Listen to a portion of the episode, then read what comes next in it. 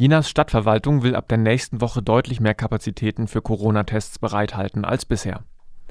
Bürgermeister Gerlitz sagte der Mediengruppe Thüringen, wir müssen viel mehr testen, um bisher unerkannte Fälle zu entdecken.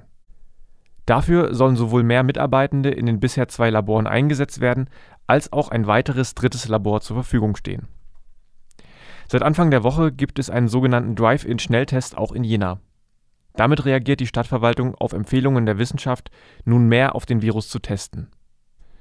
Hintergrund ist, dass nun nicht mehr allein Rückkehrende aus Risikogebieten den Virus in sich tragen, sondern auch immer mehr Menschen in deren mittelbaren oder unmittelbaren Umfeld